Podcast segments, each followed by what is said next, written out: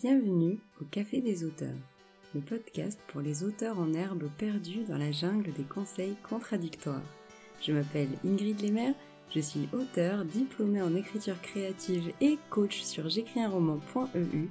Ma mission avec ce podcast est de te détendre, de t'inspirer et surtout de te guider pour que tu puisses écrire le livre de tes rêves et le publier grâce à des conseils concrets et bienveillants et des interventions d'auteurs inspirants. Prépare ta boisson chaude favorite, c'est l'heure de souffler un peu.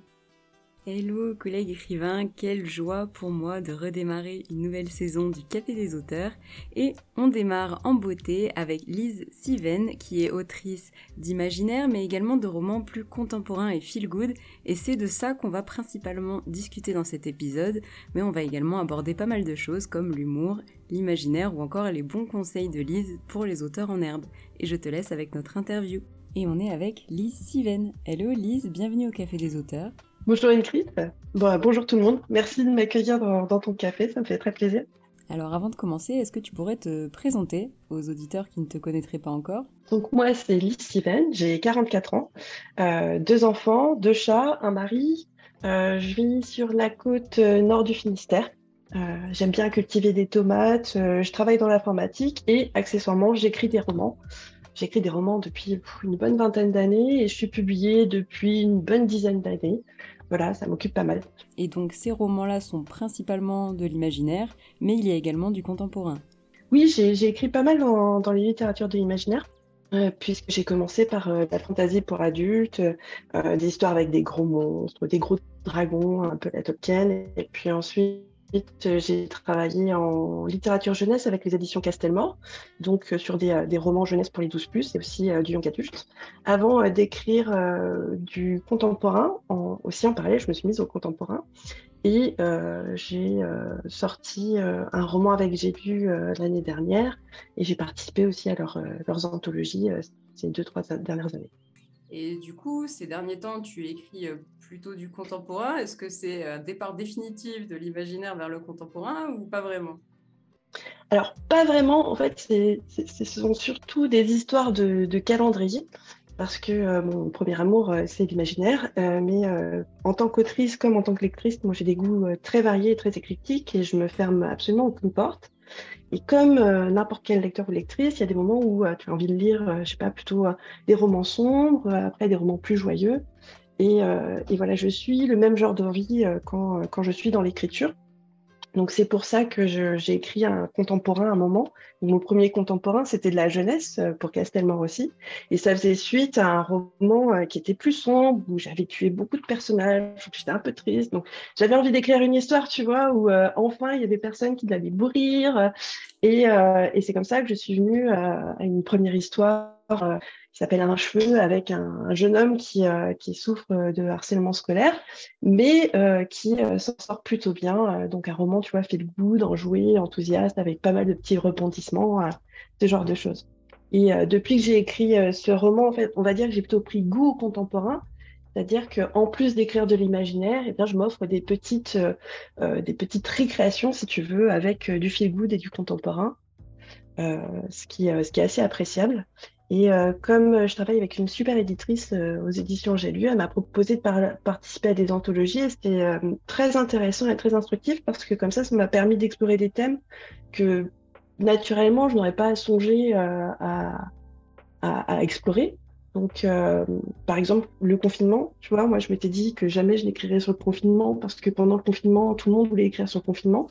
Et finalement, elle m'a proposé ce thème et je me suis beaucoup amusée. Et en fait, tu te rends compte que sur des sujets contemporains euh, qui parlent à tout le monde, tu, as une grande liberté et tu peux faire des choses très intéressantes. Donc voilà. Tu as dit le mot récréation. Est-ce que c'est parce que euh, tu pensais à ce projet, bah, par exemple, de participer à une anthologie quand même plutôt court Ou est-ce que même un roman contemporain, pour toi, ça te prend moins de temps qu'un roman de l'imaginaire? Euh, Clairement, oui. parce que quand j'écris un roman de l'imaginaire, en général, j'écris des romans très gros. Parce que je fais, beaucoup de world building. Donc en général, euh, j'ai une mythologie, j'ai euh, une histoire, euh, j'ai aussi des lieux très particuliers. Donc ce sont des romans qui prennent de la place parce que tu as des, des, descriptions, des explications. du coup, tu as du temps de, construction en plus. C'est pas forcément une, taille de l'histoire, tu vois, en nombre de signes, mais c'est plus les efforts qu'il faut faire pour créer un roman d'imaginaire qui me semble plus conséquent que sur un roman contemporain où en fait tu vas euh, dérouler une époque, euh, une histoire dans une époque que tu connais. Euh, moi, j'écris plutôt des histoires qui s'inscrivent vraiment, qui s'ancrent dans l'époque que je suis en train de vivre moi. Et, ben ça, enlève tout un tas de difficultés. et du coup, tu peux écrire ton histoire beaucoup plus rapidement. Tu vas te concentrer plus sur sur tes personnages et ce qui leur arrive que sur l'environnement dans lequel ils évoluent et qui vont avoir un impact sur, euh, l'aventure. En imaginaire, euh, typiquement euh, dans de la fantasy, si ton univers n'a aucune incidence sur l'histoire. Ouais, incidence, c'est ça.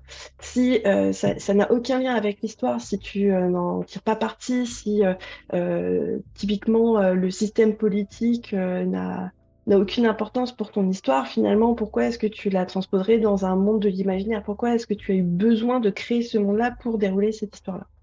Donc, euh, donc pour moi, les deux sont intimement liés et euh, tu peux pas écrire une bonne histoire de fantasy si elle n'a pas un lien profond avec l'univers dans lequel elle se déroule.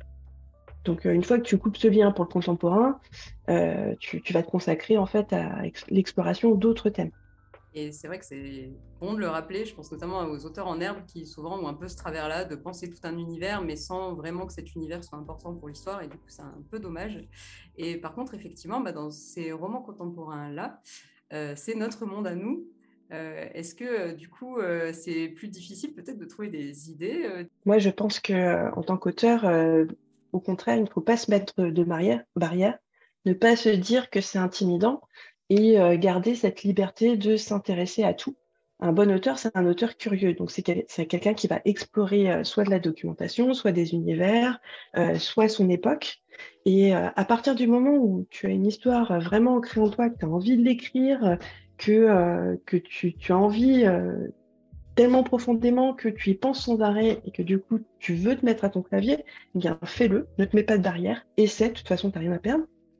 Et puis, et puis, et puis surtout, je, trouve ça dommage justement qu'on se dise que quelqu'un qui est bon en imaginaire va pas forcément être bon en contemporain, ou de se dire que quelqu'un qui écrit euh, des comédies romantiques ne peut pas écrire euh, des romans de SF. Alors pour moi, ce sont des euh, classifications qui n'ont absolument aucune raison d'être.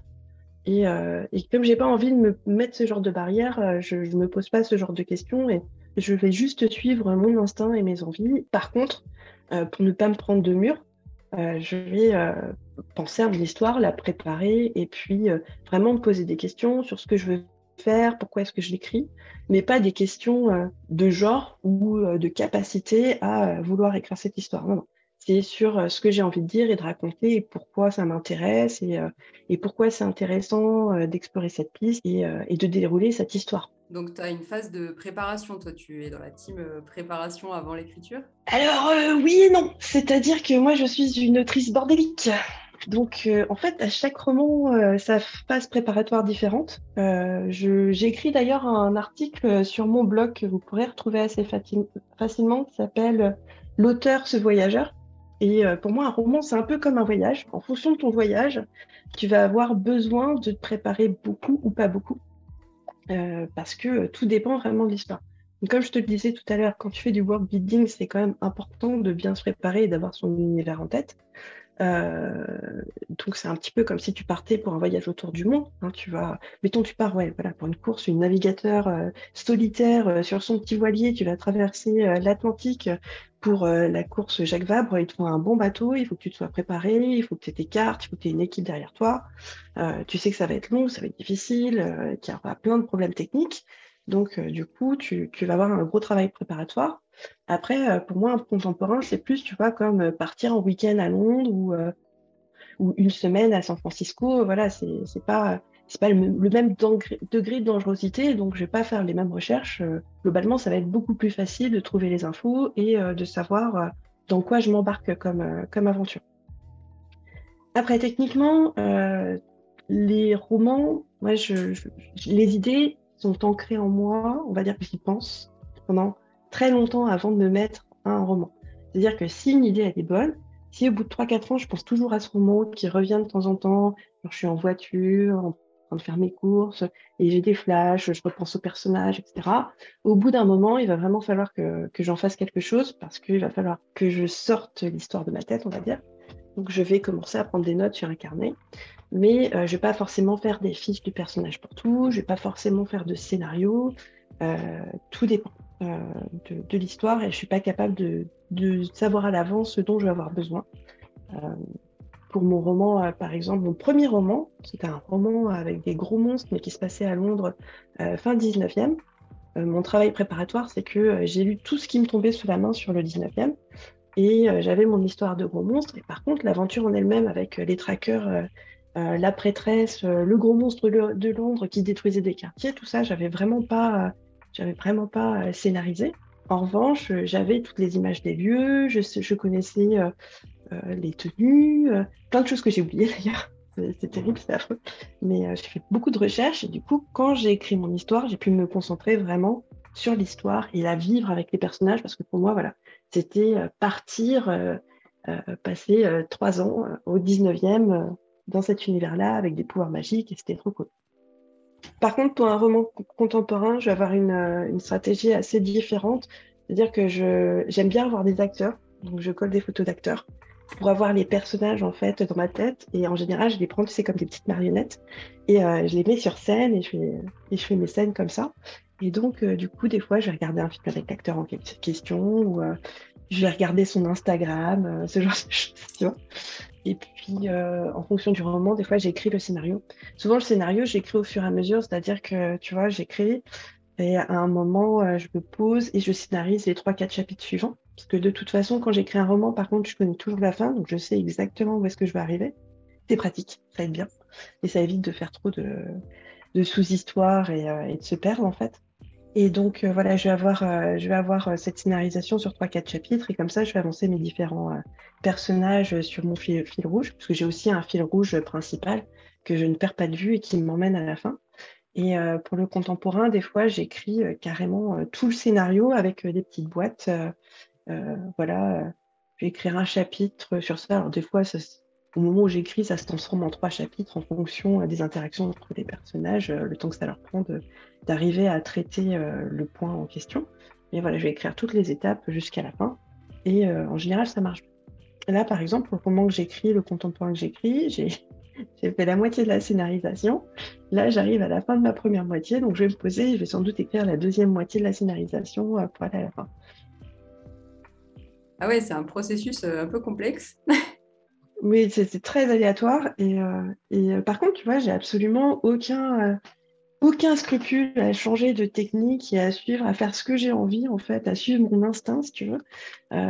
parce que, en fait, que tu fasses ta scénarisation avant de te mettre à écrire, pendant ou, ou au fil de l'eau, de toute façon, c'est une étape de réflexion et tu l'as fait à un moment ou à un autre, et peu importe le moment que tu vas choisir pour faire cette étape de scénarisation il y a un moment où tu es quand même obligé de penser à ce qui va se passer. Et euh, après, voilà, des fois, c'est plus pratique d'avoir une vision d'ensemble. Euh, par exemple, dans mes contemporains, ça m'aide bien parce que ce qui m'intéresse le plus quand j'écris un contemporain, ça va être euh, l'humour, les dialogues et rigoler avec mes personnages. Donc, j'ai pas tellement envie de me concentrer sur les rebondissements. En revanche, si j'écris un roman de fantasy ou un roman de SF, là, ce qui m'intéresse, c'est de vivre en fait le truc dans la peau du personnage, de regarder avec ses yeux, etc. Et donc, la chose sur laquelle j'ai pas envie de me concentrer, ça va être les détails politiques, euh, euh, l'architecture du monde, les différentes interactions entre les dieux, etc.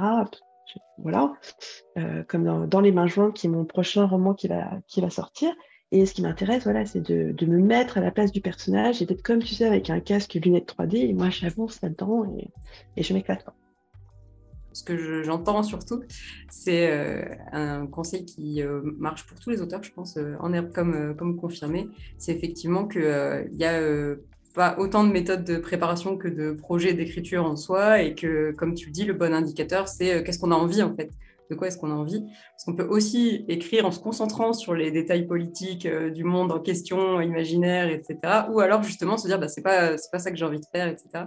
Et je trouve super que tu nous aies dit tout à l'heure, que tu t'étais amusé en faisant tel projet. Et donc, de fil en aiguille, on en vient à faire ça parce que c'est quand même pour ça qu'on écrit, c'est quand même pour s'amuser. Hein. oui, tout à fait. surtout, euh, surtout que l'écriture, en fait, euh, je pense qu'elle se nourrit beaucoup de. enfin de notre être intérieur, on va dire, et que euh, c'est quelque chose d'épuisant parce que euh, si tu écris quelque chose de drôle, tu vas donner beaucoup d'énergie pour que ce soit drôle. Si tu écris euh, quelque chose de triste, tu vas donner beaucoup d'énergie pour, pour, pour, mettre de la tristesse en fait dans, dans le texte. Et quoi que tu écrives, en fait, tu te nourris de tes émotions et il faut que tu aies une bonne énergie pour y arriver. Et, et cette bonne énergie, énergie c'est aussi prendre soin de soi en tant qu'auteur.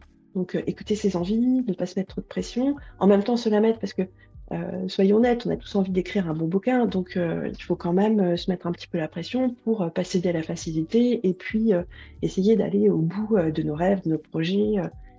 parfois, on a envie d'écrire un roman qui est, plus grand que d'habitude, et, voilà. Et c'est bien de se mettre du challenge parce que c'est bien de, tenter des choses en fait. Et je pense que si tu ne tentes pas, tu risques très vite de, tomber dans la frustration, et ça, c'est mauvais pour l'énergie que tu vas mettre dans ton texte. C'est bien, ça veut dire qu'il ne faut pas se mettre de limites? Oui, si, on peut se, mettre euh, des, limites, mais euh, là, là, clairement, j'ai n'ai pas d'idée qui, qui, me vient en tête. Euh, je pense que si, il faut, il faut se mettre des limites dans le sens où il ne faut pas non plus se lancer dans des projets qui sont complètement... des projets que tu, sais que tu vas pas réussir à mener jusqu'au bout, tu vois. par exemple, se mettre en tête d'écrire une, une, fresque, je sais pas, on va dire sur la préhistoire, si tu n'as absolument euh, pas le temps de faire des recherches sur la préhistoire, c'est pas pas une bonne chose parce que euh, si tu t'intéresses à un domaine très particulier, ça veut dire qu'il va falloir du temps pour s'intéresser à ce domaine. Comme ce que j'expliquais sur le roman historique 19e, tu peux pas te rater parce que tu peux être sûr que quand tu écris un roman euh, sur un domaine bien précis, s'il y a des erreurs, un lecteur ou une lectrice va les voir, il va t'écrire après, voire il va écrire à ton éditeur et, et ce sera pas très agréable. Et, et, et pour toi en tant qu'auteur, c'est toujours petite sensation d'échec quand tu as raté un truc. Et euh, déjà que les, lecteurs ont tendance quand même à, avoir des avis un, petit peu tranchés sur la lecture, ce qui, est normal, hein, puisque voilà, le, ressenti du lecteur ne ment pas. C'est euh, encore pire, je trouve, quand euh, tu dis j'ai raté un truc que j'aurais pu faire bien. Tu vois. Hmm.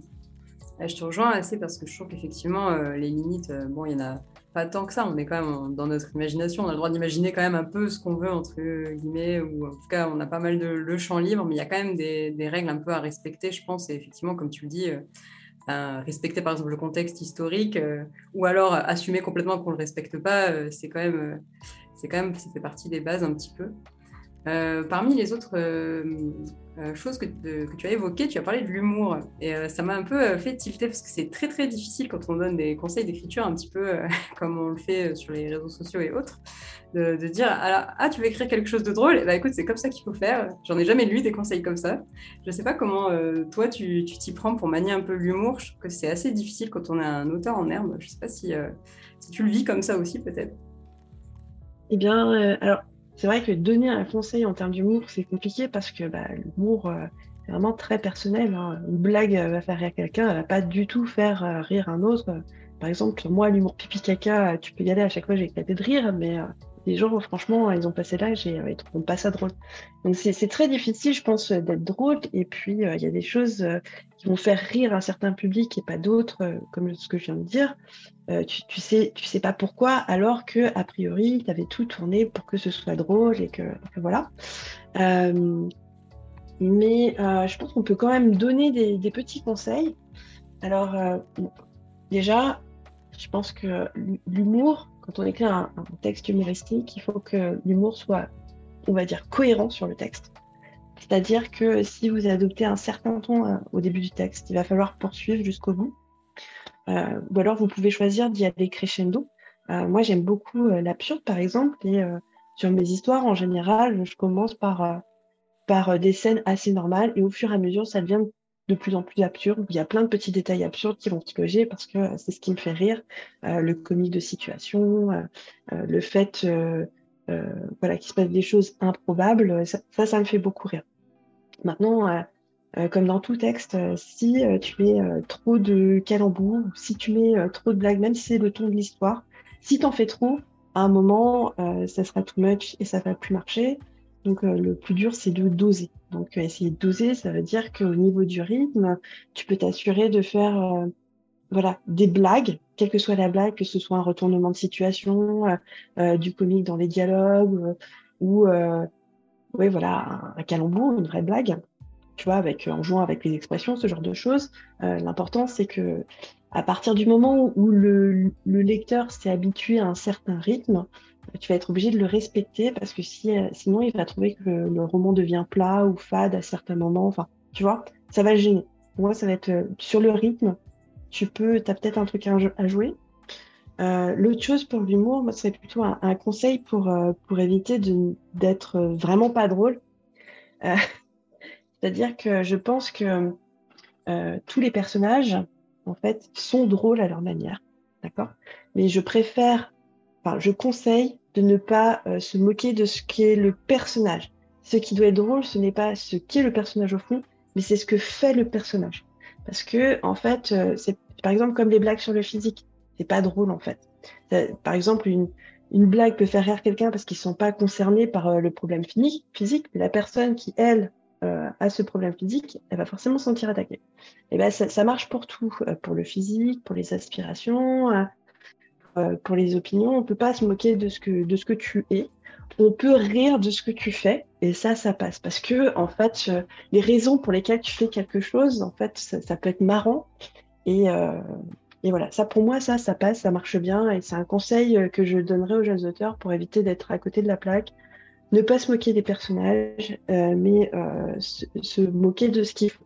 Et encore, c'est pas se moquer, c'est rire avec les personnages de ce qu'ils font. En général, moi, ce que j'aime bien, c'est quand les personnages sont conscients qu'ils sont complètement à la rue et qu'ils font n'importe quoi, mais qu'ils le font quand même parce qu'ils peuvent pas s'en empêcher ou parce que ils ont des aspirations, genre ils ont un syndrome euh, du sauveur, comme euh, le personnage dans euh, Il faut sauver le Béatrice. Bon, elle est végane, tu vois. Et ce qui est drôle, c'est pas qu'elle est végane, c'est que à un moment, elle se met dans une situation où sur un coup de tête, tu vois, elle fait un truc invraisemblable, et du coup, elle est obligée en fait d'assumer jusqu'au bout, et ça va la mettre dans des situations euh, inextricables, quoi. Et c'est ça qui est drôle pour moi. Quand on est, quand on essaie d'être drôle, il faut pas qu'il y ait de jugement de valeur. C'est-à-dire qu'on on peut, euh, on peut rire de ce que fait le personnage, mais il faut pas non plus que ce soit euh, un jugement de valeur qui fasse dire que le personnage est nul. Enfin, c'est pas bien. Faut pas que les personnages non plus, quand tu fais de l'humour, faut pas qu'ils soient trop caricaturaux, dans le sens, ils seront trop, caricaturaux s'ils ont une seule facette. Tu les montres que quand ils sont ridicules ou quand ils font des bêtises. et du coup, ça, ça passera pas non plus parce que même si tu ris de ce qu'ils font, si tu montres qu'une facette d'eux, en fait, et pas le côté humain, bah du coup, ça reviendra au même. Euh, donc, euh. Et quand tu écris de la comédie et de l'humour, ça reste une histoire. Donc, quand tu écris une histoire, tu traites un thème, tu parles de, de, choses qui te touchent, de choses qui, qui, se passent dans la société. Et, euh, et, du coup, il faut que tu explores ce thème et il faut qu'il y ait un fond, en fait, parce que sinon, ça va pas être assembleur tu nous parles d'une végane, c'est pas, c'est la situation dans laquelle elle se met qui est drôle et pas euh, de décrire un personnage complètement cliché qui va répéter des choses qu'on a entendues partout, etc. Je pense que ça peut euh, aussi aider peut-être, en tout cas nos auteurs en armes, mais c'est déjà euh, très intéressant, je pense, pour ceux qui souhaiteraient écrire avec de l'humour cette, cette notion compliquée. Euh, mm. Tu nous as parlé de ta comédie justement, euh, Il faut sauver Albert, le homard prévu pour Noël. Je crois que c'est ça le titre euh, entier. Est-ce que, alors j'ai adoré le pitch, je ne l'ai pas encore lu. Est-ce que tu pourrais nous parler un petit peu du projet et comment tu en es venu à écrire cette histoire? Alors ça, c'est une histoire, comme je disais, souvent, je garde les histoires très longtemps avant de les écrire. Et en fait, il se trouve que quand, j'ai rencontré mon futur mari, je suis allée passer un Noël chez mes beaux-parents. Et on a passé le réveillon et le lendemain en partant, je suis tombée sur un couple de homards dans une cagette euh, dans, euh, le garage. Et euh, franchement, j'ai eu pitié d'eux parce qu'ils allaient passer à la casserole. Et je sais pas, je pense que j'en ai gardé une culpabilité pendant très longtemps. Et aussi avec le hasard des, des, articles dans les journaux, parce que moi j'adore les brèves, j'adore lire les brèves, je trouve ça génial. tu sais, tous les ivres, virgules, il renverse un sapin avec son tracteur. J'adore, je, collectionne. Des fois, j'ai une note sur des carnets. Et donc, j'avais vu euh, une brève sur une nana qui sauvait un homard au Canada. Après, de fil en aiguille, j'ai su que Mylène Farmer en sauvait aussi. Et, euh, et, tu vois, en fait, au fur et à mesure des années, il y avait des histoires qui se mettaient en place. Quand j'ai écrit donc De Lune en Lune, qui va paraître l'année prochaine, c'est un gros projet et euh, j'ai j'ai mis un, longtemps à, l'écrire, j'ai eu un déménagement et tout en même temps. Enfin bon, c'était compliqué. Et euh, après, il y a eu euh, aussi une révision pour une réédition. Et entre la entre l'écriture, enfin, j'avais pas envie de me lancer dans une réécriture alors que je venais de sortir d'une correction, donc j'avais envie d'écrire un roman rigolo pour Maëri. Et j'avais très envie d'écrire Albert, donc je me suis lancée à ce moment-là. Et, euh, ça s'est très bien passé, je me suis euh, beaucoup amusée. Je me suis pas posé beaucoup de questions pour l'écrire, parce que ça faisait vraiment un moment que j'avais envie euh, de l'écrire. En plus, quand j'avais écrit un cheveu, mon premier contemporain, je m'étais vraiment amusée, donc j'avais juste hâte en fait de me lancer dedans. Le, le, seul truc un petit peu délicat, c'est que pour une fois, je m'étais dit, bon, il y aura vraiment pas de science-fiction, de fantasy dedans. Parce que dans Un cheveu, en fait, le personnage jouait à un jeu avec des vaisseaux spatiaux. Donc, du coup, j'avais des scènes avec des vaisseaux spatiaux. Il arrosait de flammes des euh, créatures et tout. Enfin, bon, donc, tu vois, j'avais quand même un peu euh, mon petit lien avec l'imaginaire. Donc là, je n'avais pas du tout avec, euh, avec l'histoire de Omar. Euh, et sinon, ce que j'ai bien aimé et qui changeait par rapport aux autres fois, c'est que comme j'habite pas très loin de Lorient et que mes beaux-parents sont à Lorient, j'ai pu aller faire du repérage et ça, c'était vraiment trop, trop cool. Je me sentais vraiment, euh, tu vois, comme, euh, comme les grands auteurs qui vont faire des repérages sur des lieux pour écrire leur texte et, et j'ai vraiment beaucoup aimé ça. C'était vraiment chouette. Et c'est un luxe que, du contemporain qu'on n'a pas dans l'imaginaire, malheureusement. C'est ça. Et du coup, ouais, euh, si tu peux nous dire euh, un peu l'histoire pour euh, nous donner envie. Alors, c'est assez, simple comme histoire. Hein. C'est l'histoire de Béa, qui est végane, qui va chez ses beaux-parents pour la première fois pour Noël. Mais ça fait pas très très longtemps qu'elle est en couple avec, avec son copain Erwan. Ça fait trois mois, tu vois, c'est tout frais. Et du coup, elle appréhende un petit peu parce que c'est un peu tout dans leur relation, tu vois, pour être présentée aux parents. Et, et pas de bol, elle euh, tombe sur un énorme homard euh, dans le garage, euh, alors qu'elle avait bien précisé qu'elle était végane, et que son mec avait bien précisé à tout le monde qu'elle était végane, sauf que personne ne l'a dit au père. Donc il y a un peu, tu vois, genre le vieux bougon qui n'aime pas les Parisiens, elle est parisienne en plus, tu vois. Donc qui n'a pas été mis au courant parce qu'il rêve sur tout, il critique tout, et voilà, la belle-mère voulait évacuer le sujet en se disant que de toute façon il remarquerait rien. Euh, et, pas de bol, il avait décidé de faire une surprise pour Noël et de ramener un. Donc, Béa se met en tête de sauver l'homard. Et au début, euh, elle y va tranquillement, hein. c'est-à-dire qu'elle se dit bon, on va commencer par discuter, et puis très vite, euh, les choses lui échappent et ça, ça, part en cacahuète. Voilà. Et puis, pour, pour, pour lecteur et lectrice vegan, euh, il faut savoir qu'effectivement, euh, Béa, c'est le personnage principal, donc on se moque pas d'elle. C'est l'héroïne, parce que vraiment, moi, je trouve que ce qu'elle fait, elle est héroïque. J'adore, elle est patente. Et, euh, et en plus, tous les personnages sont drôles, en fait. Et, je pense qu'on se moque pas mal du beau-père aussi, mais il réserve son petit lot de surprise. Ben, clairement, tu nous as donné envie, je trouve. Est-ce que parce qu'on a parlé, euh, tu as évoqué rapidement un peu les thèmes, etc., et notamment le fait que tu avais envie d'écrire euh, sur cette histoire-là. Est-ce qu'il y a des, thèmes ou des messages que, euh, qu'on retrouve peut-être régulièrement chez toi, que ce soit l'imaginaire ou le contemporain? Oui, bah oui, oui, j'ai, une grande, j'ai plein de thèmes en fait qui, qui sont un petit peu comme des morceaux de puzzle. En fait, tu en trouves plusieurs dans chaque roman. Donc là, dans Il faut sauver Albert, clairement, c'est c'est un texte qui parle euh, de tolérance, mais pas tellement de tolérance, parce que je trouve ça un peu dérangeant comme mot tolérance. C'est genre, on devrait tolérer les véganes. Non, je suis pas du tout d'accord. C'est euh, plutôt d'acceptation.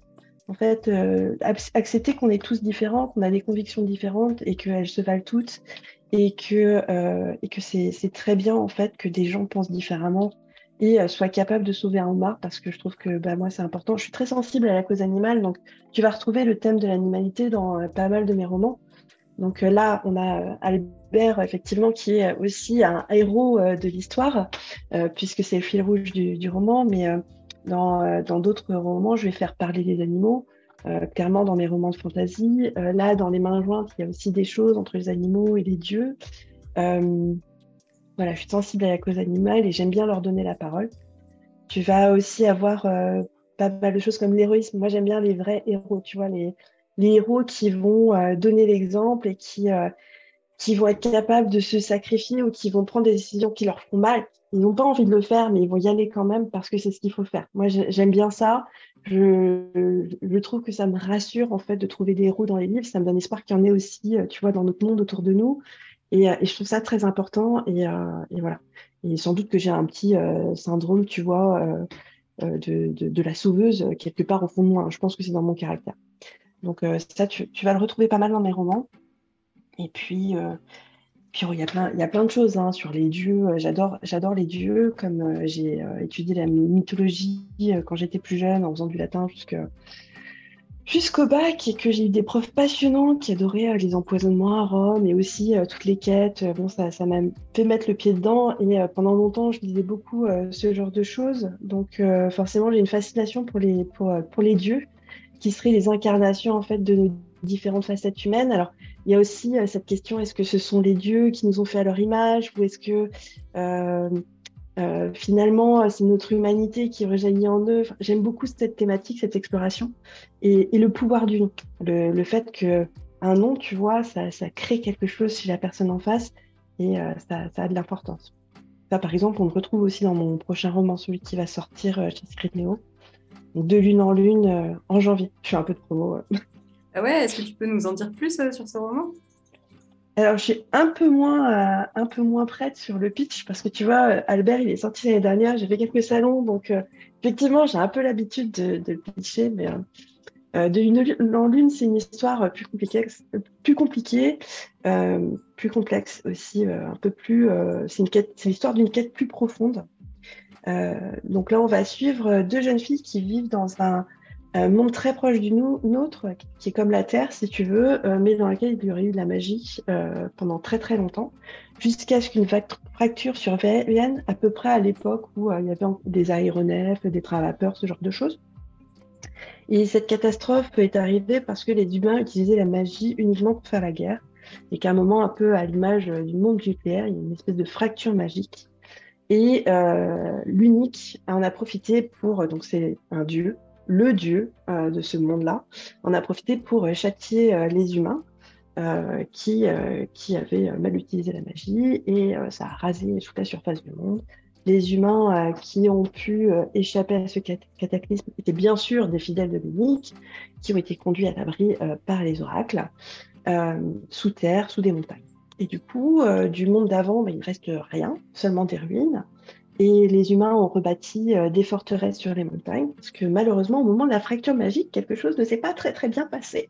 Et du coup, les bêtes sont devenues géantes. C'est-à-dire que les ours, les loups, les chevaux, enfin tous les mammifères ont triplé de taille. Et euh, depuis qu'ils sont devenus plus gros que les humains, ils ne veulent pas que les humains reviennent sommet de la chaîne alimentaire. Donc on se retrouve, euh, les humains se retrouvent un peu coincés avec leur forteresse. Donc au début, début ils avaient un peu de de technologie, mais plus ça va, plus la, technologie en fait parce qu'ils n'ont pas de ressources, ils n'ont pas vraiment de moyens de voyager, à part en utilisant un peu de magie. La seule magie qui est encore tolérée et en fonction euh, des pouvoirs qui restent aux, humains, ça va être une magie euh, pour se transporter d'une forteresse à l'autre.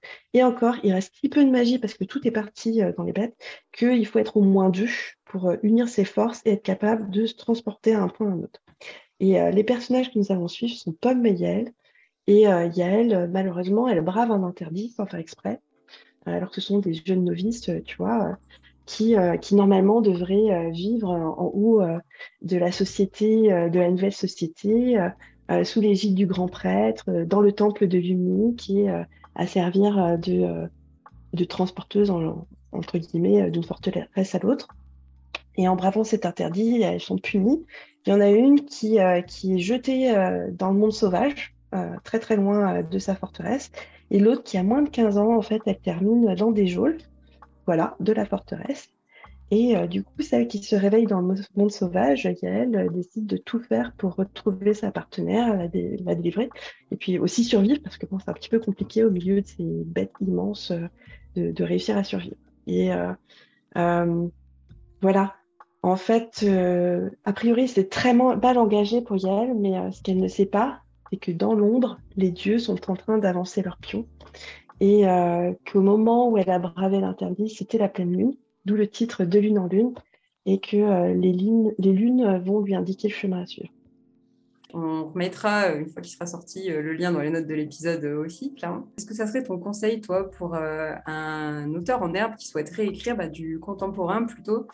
Moi, je pense que ce qui est intéressant dans, dans le contemporain, et si j'ai un seul conseil à donner, c'est de non seulement s'intéresser aux personnages, mais aussi à la poésie du, monde contemporain qui les entoure. C'est-à-dire que ce qui est intéressant dans le contemporain, c'est que finalement, on devient des héros du quotidien. Et, euh, tout ce qu'on vit, finalement, si tu, euh, si tu mets, si tu, tu, prends une petite vidéo, que tu mets une petite musique comme sur les réseaux sociaux, tu te rends compte que finalement, c'est très beau, c'est très poétique. Des fois, c'est très dur, mais euh, c'est très intéressant. Et, euh, et, je pense qu'il faut avoir euh, cette espèce de vision et d'analyse du monde qui nous entoure et de retranscrire en fait ce qu'on trouve beau ou, ou, horrible ou terrible et le mettre en fait en mots dans une histoire contemporaine. C'est ça qui est intéressant. C'est là-dedans que les lecteurs vont se retrouver et c'est ce qui va leur parler. Je te rejoins aussi sur euh, les lectures qu'on a pu avoir et les auteurs qu'on a pu lire en termes de, contemporains. Finalement, ils arrivaient à, effectivement, à, partir d'un personnage et d'une histoire euh, qui n'était pas forcément euh, incroyable, mais rendre un roman qui allait nous passionner. D'ailleurs, est-ce que tu as des, auteurs, toi, de contemporains qui, t'inspirent particulièrement? Alors, je vais plutôt parler de mes dernières lectures, là, parce que je trouve que c'est justement par rapport à la, à la question la question que tu viens de poser sur euh, le conseil euh, que je donnerais à, des jeunes auteurs, je trouve que ce sont des exemples de romans qui sont, euh, qui sont très justes, qui, qui montrent très bien comment on peut écrire une histoire qui est à la fois douce et poétique et, et, dure en même temps. Donc je pensais à Mariam Esfarid, Le syndrome de l'accent étranger. ça, c'est un roman que j'ai adoré. Déjà, la plume est magnifique. Et ensuite, l'histoire est, très belle, euh, puisque c'est l'histoire euh, d'un gars qui est euh, balayeur, si je me souviens bien, qui est donc bah, immigré et qui vit un quotidien assez morne finalement. Et il tombe sur une sacoche. Dedans, il y a un ordinateur et c'est la sacoche d'un écrivain en fait. Et il va prendre contact avec cet écrivain et ensemble, ils vont interagir d'une façon à la fois drôle et émouvante et en même temps qui va pousser dans des retranchements. Et j'ai trouvé ça génial parce que, euh, en fait, tu as tout dans le roman. Tu as, le rire, tu as l'émotion, tu as le fait que finalement, ce qui se passe, c'est pas, euh, comme ce que je disais tout à l'heure, une grande quête héroïque. Et finalement, euh, les personnages recollent les morceaux de leur vie et, et c'est vraiment très bien fait. C'est une lecture qui te fait du bien et en même temps, c'est pas une lecture simple parce qu'il y a des moments assez durs où, en fait, l'autrice parle vraiment des choses voilà, qui, qui aux immigrés aussi. Et, euh, je trouvais que c'était très très bien fait. Et euh, en plus, on peut le trouver en poche euh, chez J'ai lu. Parce que mon éditrice me l'avait envoyé, donc du coup, tu vois, je, fais aussi la pub en même temps, mais ça fait partie d'un des derniers romans contemporains que j'ai lu qui m'a beaucoup plu. Et sinon, j'ai vu celui de Marjolaine Solaro, ce week-end que j'ai beaucoup aimé. J'ai lu à la plage en plus, donc c'était vraiment bien. Et euh, au début, je pensais que ça allait être, tu vois, juste une, lecture euh, vraiment très tranquille où on parle des petits trucs du quotidien, tu vois, un petit peu Amélie Poulain et euh, avec une rencontre dans un train. Et puis au fur et à mesure, en fait, j'étais là, non, mais qu'est-ce qui va arriver au personnage? Et, et, en fait, c'était quand même assez dur. Et heureusement, bon, ça se termine de façon ok, mais parce que en fait, je veux pas en dévoiler trop jeunes auteurs, mais c'est pareil. En fait, on parle de quelque chose, on a l'impression que c'est un, quotidien qui est tout à fait euh, euh, banal, des histoires banales de personnages euh, qu'on pourrait rencontrer n'importe où. Et finalement, on embarque dans leur petite vie et on est touché et ça permet de réfléchir à des choses. Et voilà, c'est une lecture aussi qui fait du bien et pas forcément que en feel good, mais mais voilà, ça te fait réfléchir. Et ça, j'aime beaucoup. Je pense que voilà, le contemporain, c'est vraiment euh, réussir à sublimer des choses du quotidien pour euh, emporter le lecteur euh, plus loin et le faire réfléchir aussi au monde qui l'entoure. C'est une belle définition du, du, contemporain. Est-ce que tu as, du coup, à part les projets dont tu nous as parlé, des envies d'écrire encore dans d'autres genres, sachant que tu en as quand même couvert pas mal? Ouais, alors moi j'ai déjà fait donc du fantasy, du fantastique, euh, de la SF parce qu'en fait Saving Paradise c'est euh, euh, de la science fantasy, tu vois. Donc c'est un peu SF et c'est aussi un peu contemporain puisque ça se passe dans un futur très proche. Donc, voilà. Mais sinon oui j'ai en projet un roman de SF. Alors en fait j'en ai deux de SF mais pur, tu vois. Donc un space opéra, enfin pas vraiment, si un space opéra mais pas vraiment opéra, puisque je vois plutôt ça un one-shot. Et pour un space opéra, normalement, tu ferais un truc, mais bon. Un, truc qui se passe dans un gros vaisseau spatial. mais par contre, j'ai pas envie d'en dire plus parce que. mais, mais très, très intéressant avec une histoire d'arche, en fait. Et qui, qui, me branche beaucoup.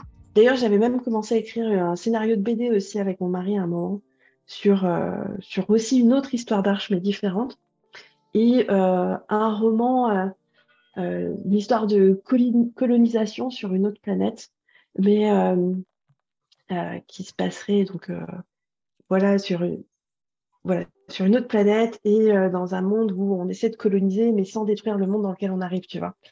Et, et ça aussi, ça m'intéressait beaucoup. j'adore, j'adore tout ce qui est les romans de Hugo Wee, tu vois, Silo. c'est une grande référence pour moi en SF. Et euh, j'avais envie de faire un truc euh, qui se passe dans le désert aussi avec euh, des, des, ressources finies en fait. Ce qui m'intéresse dans la science-fiction, c'est le thème de la ressource finie. Et je trouve que pour nos contemporains, c'est intéressant de lire de la science-fiction pour ça, d'essayer de repenser, tu vois, nos besoins. Et tu vois, ce serait le message en fait du truc, de dire qu'on peut vivre des existences palpitantes, même en n'ayant pas forcément toutes les mêmes ressources qu'on a maintenant et que ça ne nous empêcherait pas d'avoir de la technologie, tu vois, et qu'il suffirait de... Alors, il suffirait, c'est facile à dire comme ça, mais ça pourrait être intéressant de repenser euh, les choses et euh, de repenser notre façon de vivre. Et c'est vrai que la science-fiction, pour ça, euh, nous, offre, nous donne des outils, puisque, tu vois, par exemple, si tu prends des personnages, que tu les mets dans un vaisseau spatial, est-ce que tu as besoin d'avoir de l'argent, tu vois? Tout le monde est obligé de travailler, parce que tu peux pas te permettre d'avoir des gens qui font rien. après, si tu fais un vaisseau spatial avec des gens qui font rien, c'est toute autre histoire, tu vois. Et euh, voilà. voilà. C'est le genre de euh, choses. Euh, plutôt science-fiction, du coup, ton, ton, futur littéraire ou tu as aussi d'autres projets qui vont sortir que, dont tu as envie de nous parler ou on a tout fait? Non, on n'aura jamais tout fait.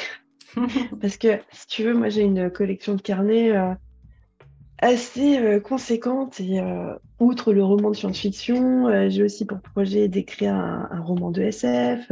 Je t'avais parlé de mon histoire de gros monstre qui se passe au 19e. Ah, j'aimerais bien écrire un opus, tu vois, qui se passerait à notre époque. j'ai aussi un espèce de grand œuvre, donc j'avais écrit un diptyque fantasy.